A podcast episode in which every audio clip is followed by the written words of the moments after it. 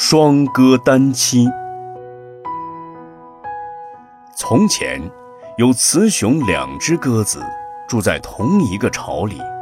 秋天，各种果子成熟了，它们采集了满满一窝果子。后来，果子因为干了，只剩半窝。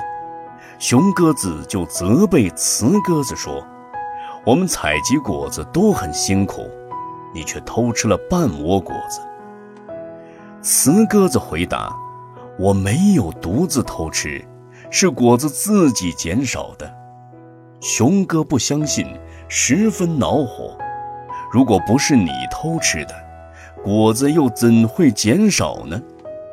雄鸽就用嘴去啄雌鸽，把雌鸽给啄死了。没过几天，天下了大雨。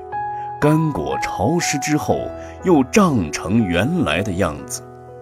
熊哥看了以后，心里十分悔恨，悲凉地叫着雌哥：“你到哪里去了呢？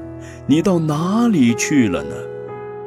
凡夫之人也是这样，心中存着是非颠倒的观念，迷茫而且执着地追求五欲的快乐。不用心观察事物的流动变迁，犯下杀、盗、淫、妄等重大境界，即使后来悔恨了，也无法挽回，只有悲叹不已，如同那只雄鸽子一般。